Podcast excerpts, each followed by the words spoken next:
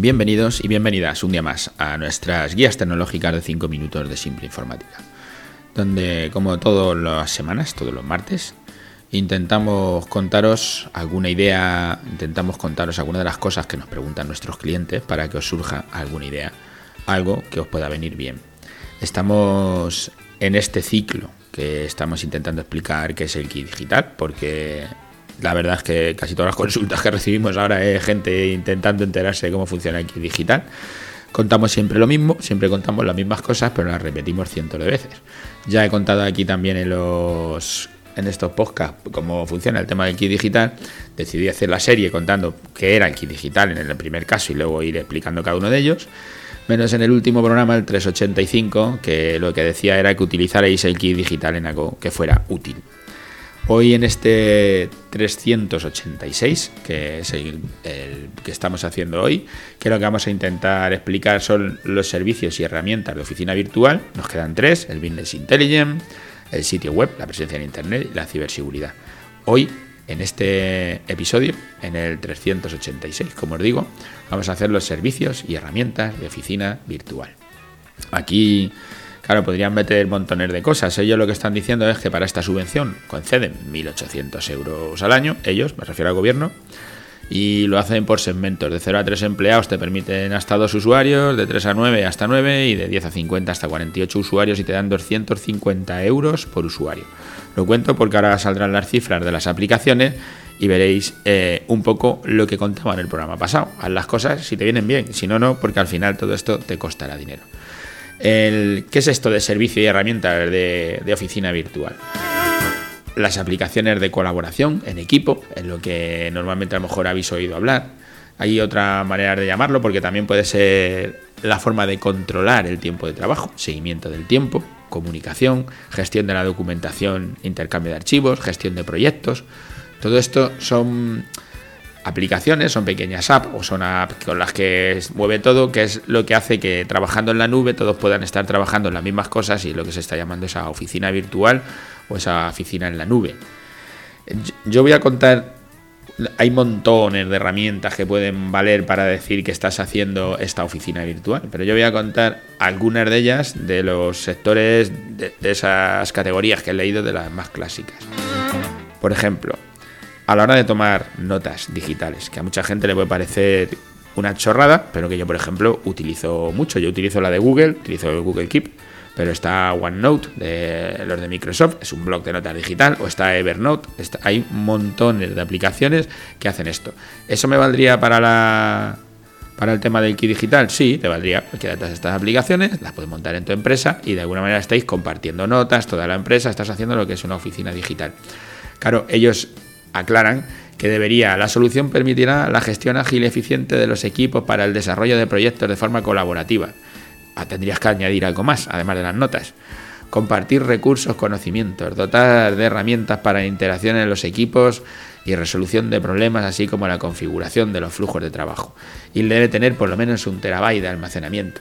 Que dice, bueno, podías ponerte un, lo que nosotros llamamos una piscina de discos, una NAS, donde tú guardas varios discos y allí vas grabando tu información, eso te daría altera y luego tendrías que poner alguna de las aplicaciones de estas que estamos diciendo. Y con eso quedaría cubierta tu solución o contratar una de las que ya te dan espacio en Internet, espacio en la nube y de esa forma también te va dejando ya eh, poder pedir esa, participación. Además de, de esta de OneNote, ahora vamos a ver una de gestión de proyectos como puede ser Trello. Trello yo lo utilizo, pero muy básicamente, porque nosotros tenemos nuestro CRM y además utilizamos una base de datos para la gestión del día a día. Entonces el Trello lo utilizo más para mí y para un control porque es muy visual, es con fichas, las suben, las bajas, por, por, ir adelantando este proyecto hay que empezar esta hora, voy a dejarle aquí una nota, pero lo hago para mí, ni siquiera lo hago para la gestión de proyectos común, o sea que no la comparto con los demás. Pero Trello tiene muchas posibilidades para poder compartir con todo el equipo y gestionar directamente los proyectos desde Trello a lo que os decía el otro día de que tuvierais cuidado cuando pidáis algo que sea algo que te interese, porque tú ahora llegas y dices, bueno, me voy a coger Trello, Trello vale 0 euros, o sea que es gratuita, la puedes probar, ver si te funciona o no te funciona, para eso no te hace falta subvención, si de verdad te interesa la puedes poner ya en marcha y no tienes que esperar a que llegue una subvención para poner en marcha Trello, que es esa oficina virtual Pero claro, si empieza, tiene tarjetas ilimitadas en la parte gratuita, hasta 10 tableros, tiene muchas cosas. Ahora quiero tableros ilimitados, pues ya tendrías que empezar a pagar. La estándar, la más pequeña, vale 5 dólares, la premium vale 10 y la enterprise vale 17. Hablamos con factura, o sea, te van, a, te van a hacer una facturación anual de la suma de todos los meses. Eso es el pago por mes, es lo que estamos hablando. Entonces dice, bueno, como en la subvención me están dando eh, por cada usuario 250 euros, pues chico, me puedo coger hasta la de la más grande, la Enterprise de, de 17.50, sí, pero es este año. En cuanto se acabe el año, tú te tienes que quedar pagando todo eso. Entonces calcula lo que te sale la aplicación y si realmente te es útil, ¿vale? Eso es Trello para la gestión de proyectos. Podemos hablar de Toggle, por ejemplo, como el seguimiento del tiempo para controlar el tiempo que estás trabajando. Tú lo que haces con Toggle es decir, arranca un trabajo ahora, lo acaba ahora y él te va leyendo el tiempo, vamos, va anotando el tiempo que has dedicado a cada trabajo. Eh, también tienes Slack. Esta es también, a la, igual que Trello, es una de las más conocidas. Slack es una herramienta de comunicación empresarial que se usa mucho, que podrías utilizar un WhatsApp, pero el Slack te da muchísimas más posibilidades. Eh, cuento lo mismo con el Slack que con el Trello, que son las dos más importantes o que tienen más mercado cogido. Hay una parte gratuita, no te hace falta pedir una subvención para probar el Slack, tú te das de alta y puedes tener hasta 10.000 mensajes, puedes tener hasta 10 integraciones con otras integraciones como Google Drive, también para hacer la oficina en la nube, Office 365, tiene llamadas de voz, videollamadas individuales con tus compañeros de equipo. Y de, pero luego ya si quieres ir a más, pues tendrás que pasar a la que vale 6,25 euros al mes o a la que vale 11,75 euros al mes, a la Business Plus. Entonces tendrás que ir cogiendo aquella tarifa que te acabe cubriendo todas tus posibilidades digo lo mismo que antes. 6,25 al mes es muy barato, son 10 meses, son 60 pavos, por, 70 euros o 72 euros tengo cubierto. Y es que me dan de subvención de 150 ya, pero luego cuando se acabe el año no te dan subvención y tendrás que seguir pagando esto. Si te interesa, prueba la gratuita, ponte con ella y si ves que te merece la pena, pues tira para adelante y no te hace falta esperar a una subvención para llegar a hacer esto. Y luego, además del LAC, pues estará el Office 365, que es una suite de productividad de Microsoft, que es lo mismo que la suite de Google, el G Suite.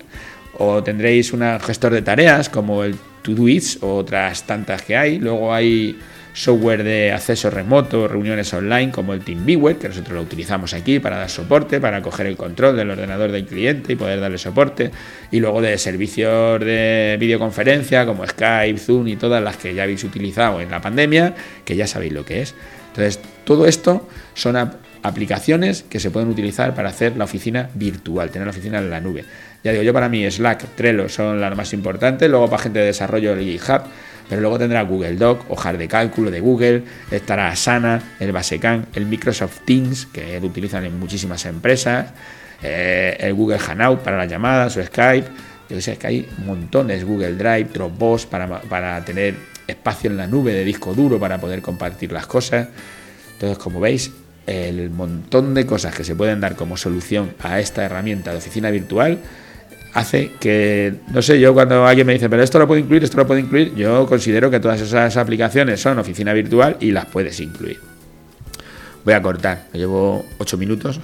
Como son, es, una, es un capítulo tan amplio, se podría hablar de esto y dedicar solo a Trello un capítulo, por, por supuesto, ¿sabes? Pero yo lo que quiero es que entendáis un poco que el kit digital vale para multitud de cosas pero que no lo pidáis solo porque te lo van a regalar, sino que lo pidas porque de verdad es útil. Muchas de estas las puedes probar gratis y es el, claro ejemplo de que si no lo has hecho hasta ahora es porque no has querido, porque es gratuito, no tienes que esperar a la subvención para probar hacerte esa oficina virtual. Si queréis hablar más de cualquiera de estas cosas, ya sabéis que os podéis conectar a nuestra página y solicitar una hora de una consultoría con nosotros para hablar de todo esto de tu empresa y qué podría hacerte falta o qué herramientas te encajan mejor en lo que estás haciendo. Y es gratuita, como digo. Vais a nuestra página web, nos la solicitáis y nosotros nos pondremos en contacto con vosotros para hablar sobre vuestra empresa. Gracias a todos los que nos escucháis a diario y hasta el martes que viene.